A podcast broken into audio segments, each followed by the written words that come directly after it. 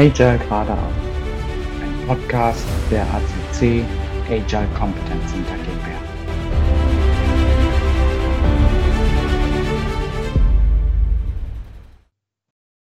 Im heutigen Podcast möchte ich über das Thema Team und Technical Agility sprechen und habe mir dazu als Gast den Norbert eingeladen. Hallo Björn. Möchtest du dich selbst vorstellen, kurz Norbert? Ja, äh, ja, der Björn sagte, ich bin Norbert und danke für die Einladung. Bin, habe langjährige Erfahrung als im Sinne im klassischen Projektmanagement, wenn ich das mal so sagen darf. Auch als ausgebildeter Elektroingenieur bin ich irgendwann bei der IT gelandet und konnte mir in unterschiedlichen Formen von IT-Projekten anschauen oder am eigenen Leib erleben, was funktioniert und was nicht funktioniert. Es waren unterschiedlichsten Dinge wie SAP-Implementierung, äh, bis hin zu äh, Individualsoftwareentwicklung von super großen Systemen. Zum Beispiel bei der Deutschen Post, die natürlich sehr viel proprietäre Software benutzt, um ihre Abläufe zu steuern. Klassische Wasserfallansätze haben häufig zu Geldverbrennungen geführt, nicht nur dort, sondern ähm, auch in, in, bei anderen Kunden bzw. bei anderen Angestelltenverhältnissen. Seit 2016 habe ich die Agile Circle gegründet, zusammen mit meiner Frau und seitdem betreuen wir agile Transformationen ähm, aus der ist dann auch die ACC hervorgegangen. Zu, äh, zusammen mit dem Carsten und seiner Firma haben wir die gegründet, um uns speziell noch mehr auf das Thema Safe zu fokussieren. Aber ich glaube, da gehen wir später nochmal drauf ein. Und äh, insgesamt ist mein Steckenpferd schon etliche Jahre jetzt das Thema agile Transformation als Ganzes ganzheitlich anzugehen und nicht nur lokal in einem Scrum-Team, sondern sozusagen die agilen Ansätze auf, ein, auf eine gesamte Organisation auszurollen, unabhängig davon, ob es sich tatsächlich nur um Softwareentwicklung in Anführungsstrichen oder auch um äh, andere Bereiche des, der Organisation wie angrenzende Bereiche handelt. Genau, also das so viel zu meiner Person. Bei Team und Technical Agility fäng, fangen wir am besten mit dem Team an. Und in der agilen Welt ist die Zusammensetzung eines Teams crossfunktional angedacht. Und warum gibt es trotz alledem oder wieso funktioniert es nicht so, so in vielen Organisationen so gut, dass man aus den Abteilungssilos tatsächlich ein agiles Team quer zu den Silos aufbaut? Warum das, also manchmal funktioniert das, das muss, muss man erstmal positiverweise sagen, auch eigentlich sehr häufig funktioniert das. Nicht unbedingt immer in ganzen Organisationen, aber zumindest teilweise. Mhm wenn man in eine agile Transformation startet, geschieht dies ja oftmals mit viel Idealismus, äh, wird da herangegangen, es werden Scrum-Teams gegründet, ob das in dem Moment notwendig ist, ein Scrum-Team zu gründen oder erstmal nach Kanban zu arbeiten oder ähnliche Dinge, ist eine zweite Frage. Was aber gerne getan wird, ist dann äh, sozusagen ein einzelnes Scrum-Team oder die Scrum-Teams dann auch nicht losgelöst von der restlichen Organisation laufen zu lassen, sondern sie trotzdem in in die weiteren Zwiebelschalen der Organisation komplett einzubinden. Also in bestehende Controlling-Mechanismen, in bestehende Einkaufsmechanismen, in bestehende HR-Mechanismen etc. Ähm, und ich erlebe das zum Beispiel gerade beim aktuellen Kunden, wo wir immer wieder die Situation haben, das ist eine größere Organisation, also auch bereits skaliert, wo wir immer wieder in die Situation kommen, dass Teams in Anführungsstrichen durcheinander gebracht werden, aber mit ihrer eigenen Planung äh, äh, strugglen und ihre Commitments nicht einhalten können, weil aus verschiedenen Hierarchien, sowohl der aus der Produktorganisation als auch eben aus der, aus der Führungsorganisation heraus unterschiedliche Ansprüche an die Teams gestellt werden und Umpriorisierungen erfolgen, und zwar mitten in den Sprints oder auch mitten in PIs. Was dazu führt, dass wir dass die, die Kollegen in den Teams und Kolleginnen logischerweise auch in den Teams manchmal ein bisschen orientierungslos sind, an wen sie sich denn jetzt wenden können mit einem Impediment, mit einer, ähm, mit einer Produktfragestellung oder mit einer Fragestellung zu, zu der Umsetzung von dem, was sie da gerade bauen. Ähm, und sich verschiedenste Leute in die Entwicklung von Teams einmischen, obwohl die da eigentlich nichts verloren haben. Ähm, wir haben ja in den, in den in einem klassischen cross-funktionalen Scrum-Team haben wir, ja, haben wir ja bekannte Rollen, wie den Product Owner, der sich um das Produkt kümmert. Das sagt der Name. Äh, beim Scrum Master steckt es nicht so direkt im Namen, aber für mich kümmert er sich immer um die Produktivität. Das ist für mich die einfachste Unterscheidung zwischen Produkt und Produktivität. Also Product Owner kümmert sich um alles, was mit dem Produkt zu tun hat. Er weiß, wo er mit dem Produkt hin will, was der, Kunden, was der Kunde braucht, was das Produkt braucht, wie die langfristige, wie der Lifecycle dieses Produktes aussehen soll, etc. befinde ich mich in einer skalierten Organisation, gibt es da natürlich Abstriche, weil dieses Produkt eines Teams vielleicht nur das Teil eines größeren Systems ist ähm, und logischerweise da auf entsprechende Skalierung Rücksicht genommen werden muss. Aber der Product Owner ist derjenige, der auch den Kundenkontakt hat, während der Scrum Master dem Team alles aus dem Weg räumt, was es an der Arbeit hindert. Und das sind sowohl Konflikte, die in einem ähm, in einem Team existieren können, als auch ganz praktische Impediments wie äh, ich habe gerade Zugriffe auf irgendwelche Systeme und ich kann gerade nicht entwickeln, weil das sind die Themen, die, die beim Scrum Master liegen, sich also um die Produktivität kümmern und sicherstellen, dass die Performance erhalten bleibt oder idealerweise steigt. Und dann habe ich das Development Team aus verschiedensten Rollen zum Thema Cross-Funktionalität das hängt vom Team ab, was ich brauche. Also je nachdem, was ich entwickle, entwickle ich ein, eine Backend-Komponente zum Beispiel innerhalb einer Skalierung, ähm, dann brauche ich logischerweise Leute, die sich mit diesen Technologien dort auskennen, die äh, vielleicht hardware-nah unterwegs sind, äh, je nachdem, auf welchem Level ich mich in, bewege. Ich brauche Architektur. Äh, Grundlagen, Know-how in den, in den Dingen, ich brauche Security, äh, äh, Backend-Lösungen, was auch immer. Und das sind völlig unterschiedliche Leute, als wenn ich jetzt irgendwie ein Webfrontend oder eine App entwickle. Das sind andere, andere Qualifikationen, die ich da brauche. Warum scheitert die Cross-Funktionalität? Weil den Menschen keine Zeit gegeben wird, sich innerhalb des Teams cross-funktional zu entwickeln, weil ein Entwickler, der heute perfekt in Java ist, aber für die neue, für die neue App irgendwie äh, äh vertieft in Python oder sonst wo arbeiten muss, äh, muss, ich, muss logischerweise die Zeit haben, sich darin äh, darin zu entwickeln. Und oftmals fehlt diese Zeit. Und das führt dann dazu, dass sich Entwickler nicht austauschen, äh, sich auch nicht gegenseitig helfen. Ich habe das anders auch schon erlebt, dass die Kultur des Unternehmens so geprägt war, dass ein Entwickler, ich hätte was gesagt, sich zu fein dafür war, aber dass es als nicht opportun galt, dass ein Entwickler auch mal seine Testfälle ausgeführt hat, sondern hat die Dinge an den Tester abgeschoben. War dieser Tester krank, zwei Tage, dann blieb die Story liegen oder wurde einfach nicht weitergemacht, statt dass irgendein anderer Entwickler sich dieses Ding genommen hat und getestet hat. Diese Art von, das solche Art von Kultur verhindert natürlich auch Cross-Funktionalität. Und dafür ist übrigens auch ein Scrum Master da. Dieses Lack of, ich will mich verändern, ähm, das dann irgendwie zu stopfen und zu sagen, äh, Leute, äh, hängt mal die Köpfe zusammen. Äh, ich glaube, dass ihr da voneinander lernen könnt. Das bekommt dem Team insbesondere natürlich ganz gut, wenn ihr jeder von euch diverse Themen übernehmen kann und nicht völlig einspurig unterwegs seid. Du hast jetzt vorhin schon angesprochen, dass der PO und der Scrum Master an der Stelle für das Team unheimlich wichtig sind, einmal für die Produktivität, aber auch für das Produkt. Wenn ich ein Produkt entwickle, dann habe hab ich halt gewisse Abhängigkeiten, entweder zu anderen Teams oder zu anderen Organisationseinheiten, wie auch immer. Wie arbeite ich übergreifend damit in, in der skalierten Welt mit den äh, anderen Parteien zusammen? Naja, also das klassische Negativbeispiel dazu ist, und auf das bin ich schon wirklich sehr häufig gestoßen und bin jedes Mal wieder erschrocken, dass sowas geht, ist am Ende eines, eines Produktinkrementes, im Safe nennen wir das äh, Product oder Program Increment, also Klammer auf PI, Klammer zu, ist irgendwas nicht fertig, ist ein Feature nicht fertig gebaut, entgegen der Annahme am Anfang der Planung. Äh, und die Begründung heißt dann, ja, wir konnten ja nicht unsere User Stories dazu festmachen oder fertig machen, weil äh, Team 4711, die uns hätten zuarbeiten müssen, nicht geliefert hat. Und auf die einfache Frage, seit wann wissen wir das? Naja, von, das ist schon nach dem zweiten Sprint bekannt gewesen. Äh, am Ende haben wir fünf Sprints hinter uns gehabt.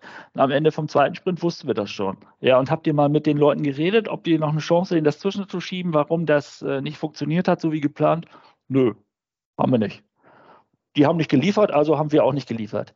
Und das ist natürlich eine Form von Nicht-Kollaboration, die wir eigentlich mit, der, mit den Basiswerten von Agilität ja gerade nicht haben wollen. Also wir, wir wollen Transparenz, wir wollen Respekt voneinander, das ist klar, aber logischerweise auch den Mut, aufeinander zuzugehen und sagen, pass mal auf, gibt es ein Problem, können wir euch helfen, weil damit helfen wir uns selber. Wenn wir euch bei der Dependency helfen, müssen wir irgendwas umstellen. Wie können wir das drehen?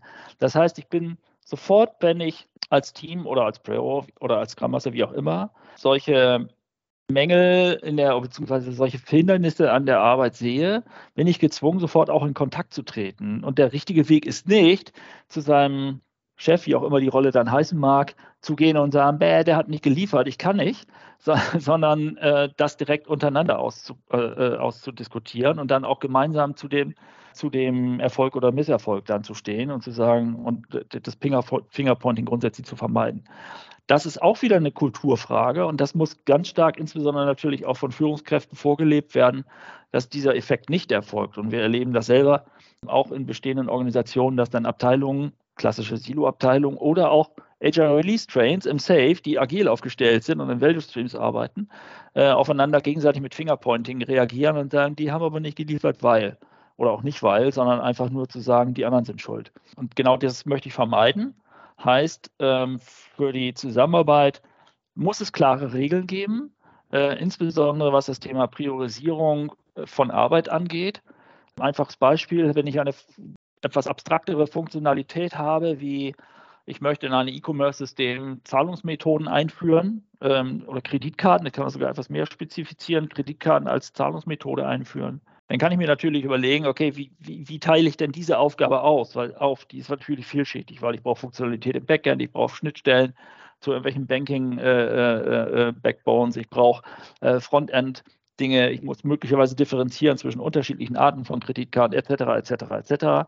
Ich muss mit dem Banking Clearing kommunizieren können und so weiter. Das heißt, ich habe dann unterschiedlichste Aufgaben, die ich aufteilen muss. Und das erfolgt top-down bis ich sozusagen die Arbeit auf die Produktteams oder, oder Komponententeams, wie auch immer die geteilt sind, geschnitten sind, die Teams, aufgeteilt habe. Die können prozessual geteilt sein, die können nach technischen Komponenten geteilt sein, die können nach, nach Layern geteilt sein. Das hat alles seine Vor- und Nachteile, aber das ist grundsätzlich erstmal möglich. Und wir finden auch in der Praxis alle möglichen Schnitte. Und wenn das, da wird die Arbeit runtergebrochen und wenn, und, und, deutlich priorisiert. Und Teams und Azure Release Trains, um Safe Wording zu bleiben, sind natürlich dann dazu aufgefordert, sich auch innerhalb dieser Priorisierung zu arbeiten. Was finden wir in der Praxis? Dass wir, dass an User Stories gearbeitet werden oder an, an Features, die überhaupt nicht priorisiert sind, weil das gerade irgendwie, aus welchem Grund auch immer, jemanden wichtig fand, weil der Entwickler gerade dazu Lust hatte. Das sind alles, äh, äh, sagen wir mal, menschliche Gründe vielleicht, aber die tun im Gesamten natürlich irgendwie nicht gut. Also eine skalierte Organisation muss sehr stark lernen, miteinander zu arbeiten. Wie das, also es ist ein Team of Teams, das ist nicht trivial. Äh, und dazu muss es logischerweise dann auch Menschen geben, die das auf der skalierten Ebene entsprechend facilitieren können, die die Leute enablen können und immer wieder zusammenbringen, die platte Frage stellen, äh, du hast ein Problem, hast du schon mit dem und dem geredet? Wenn nein, warum nicht? Und dann die Leute auch entsprechend zusammenzubringen. Du hast jetzt über die Zusammenarbeit im, übergreifend schon sehr viel gesprochen, aber eben auch auf Teamebene. Neben dem Fortschritt im Team und der Entwicklung im Team gehört ja zum Team auch die, das Qualitätsbewusstsein. Und da gibt es ja verschiedene Praktiken, die eben auch ein Team erlernen muss, beziehungsweise eben auch äh, befolgen soll, wie beispielsweise ein Peer Review oder ein Pairing oder die gemeinsame Verantwortung von Standards eine Automatisierung, Testautomatisierung oder eben auch ähm, eine Definition of Done. Wann ist tatsächlich irgendwas fertig? Warum sind das so wichtige Dinge für ein, für ein Team? Also der, die klassische IT-Abteilung hatte früher auch die klassischen Unterabteilungen oder von mir aus waren es auch Abteilungen, je nach Größe. Äh, die eine war die Entwicklung, der andere war der Test und das dritte war eine Business-Analyse oder auch immer die hießen und die vierte war irgendwas mit Betrieb wahrscheinlich. Und wir hatten die klassischen Handovers, erst wurde was aufgeschrieben, dann wurde es gebaut, dann wurde es getestet. Äh, mit entsprechenden Wartezeiten dazwischen und wir haben beim Testen später festgestellt, dass schon das Design falsch war. Ähm, das sind die typischen Effekte, warum logischerweise die Dinge nicht fertig geworden sind, das kennen wir alle. Davon wollen wir gerade weg. Das heißt, wir müssen dafür sorgen, dass Teams oder auch Azure Release Trains in der Lage sind, immer vollständige Produkte zu liefern, die für sich genommen auslieferbar, auslieferfähig sind. Wie das dann im Einzelnen passiert, in welchem Stadium ich was auf welche, äh, äh, sagen wir mal, äh, welche Ebene transportiere, transportiere ist SAP-Deutsch, aber wo ich was denn ausliefere, ob ich auf ein Testsystem ausliefere oder direkt auf eine Produktivmaschine und dort teste, ja, ich weiß, das hört sich crappy an, aber das geht natürlich tatsächlich ähm, und wird auch bei Continuous Deployment Ansätzen durchaus genutzt. Wenn ich dahin will, dann muss ich logischerweise dafür sorgen, dass Teams und, und Azure Release Trains in der Lage sind, sicherzustellen, dass das, was sie auf einen, auf einen bestimmten Status ausliefern, dann auch den Qualitätsansprüchen genie, äh, genügt. Heißt, ich muss logischerweise Testfunktionalität, Qualitätssicherungsmaßnahmen, in welcher Form auch immer, das, die bestehen bei Softwareentwicklung größtenteils aus Tests, schon richtig, natürlich in die Teams integrieren. Das heißt, ich muss Und was jetzt passiert, ist natürlich häufig, dass ich einfach sage, okay, die früheren Silos, in jedes Team kommen zwei davon, drei davon, zwei davon.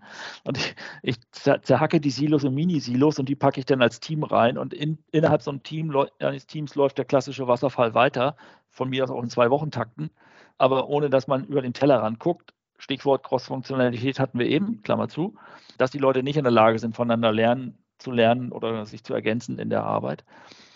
Was wichtig ist, ist, dass wir in den Teams auch ein Verständnis äh, dazu erzeugen oder davon, äh, dafür äh, erzeugen, dass ein Team als Ganzes für die Produktlieferung verantwortlich ist, inklusive der Güte. Und da kann ich auch nicht am, Ende hingehen und sagen, der Entwickler hat einen Fehler eingebaut, ich kann eigentlich nichts für.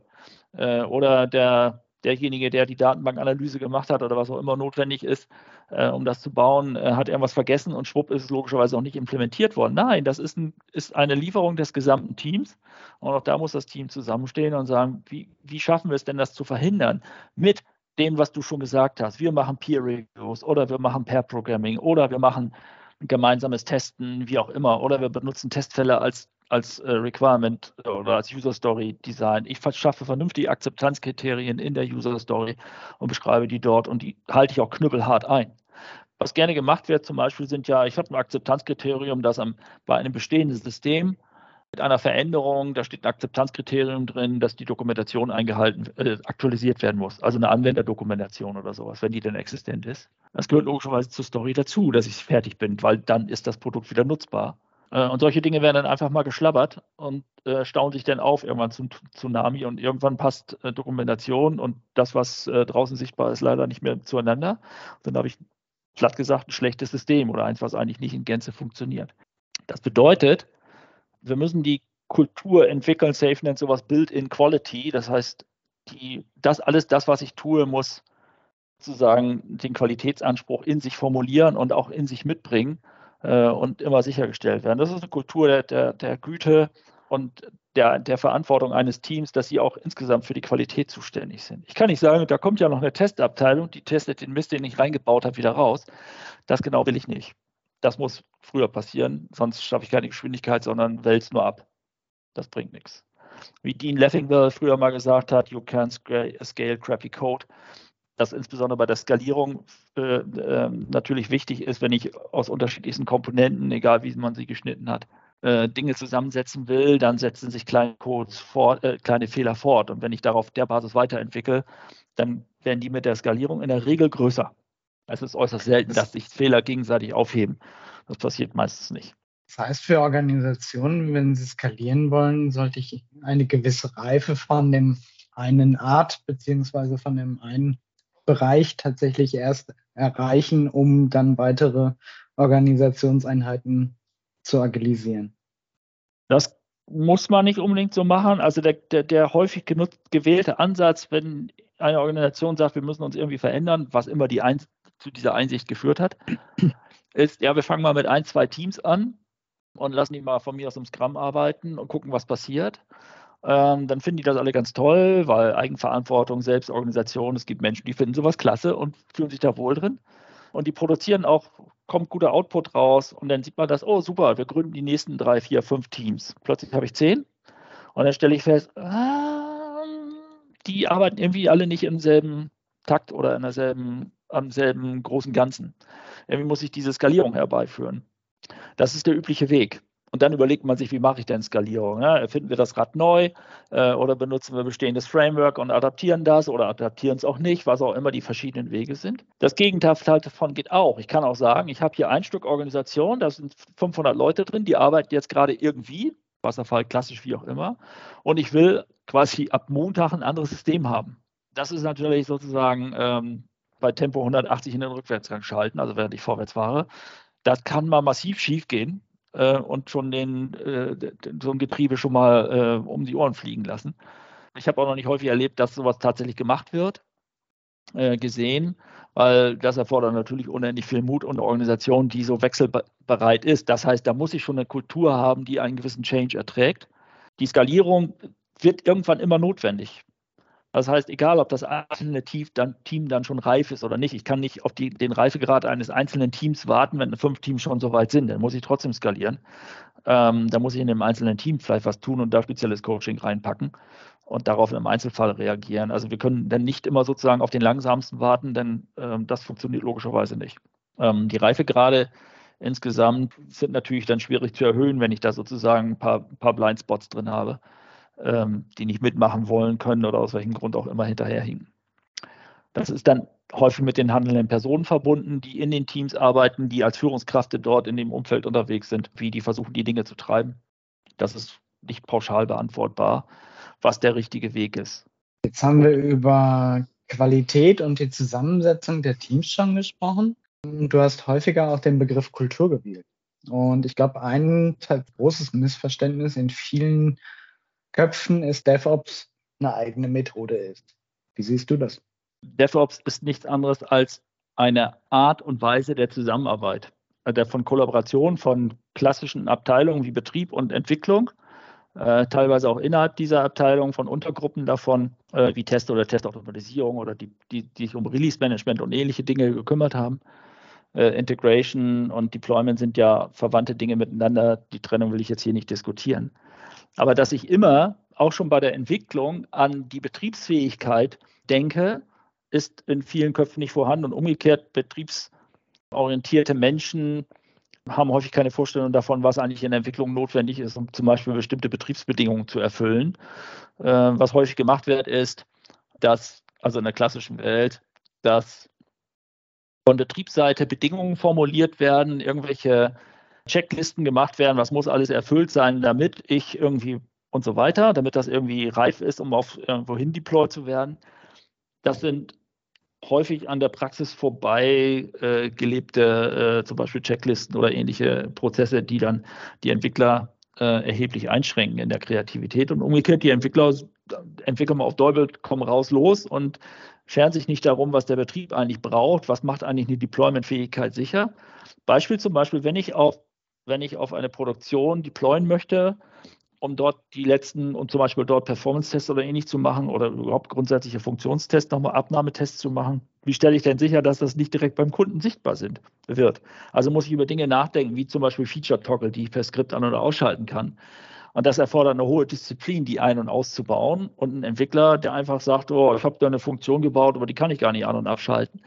Das ist zum Beispiel so ein Qualitätsmerkmal, was ich von vornherein mit einbauen muss und was diesen DevOps-Gedanken fördert, zu sagen, ich muss bei der, Entwicklung an den Betrieb denken und umgekehrt ähm, und die Leute integrativ arbeiten zu lassen. Ähm, jetzt kann ich nicht in jedes Development-Team auch noch Betriebsspezialisten oder äh, CI-CD-Spezialisten einbauen. Das ist häufig nicht möglich, schon deshalb, weil es nicht so viele gibt in den meisten Unternehmen. Also muss ich die irgendwie scheren und das sinnvoll miteinander kombinieren, dass die sich gegenseitig unterstützen und beraten.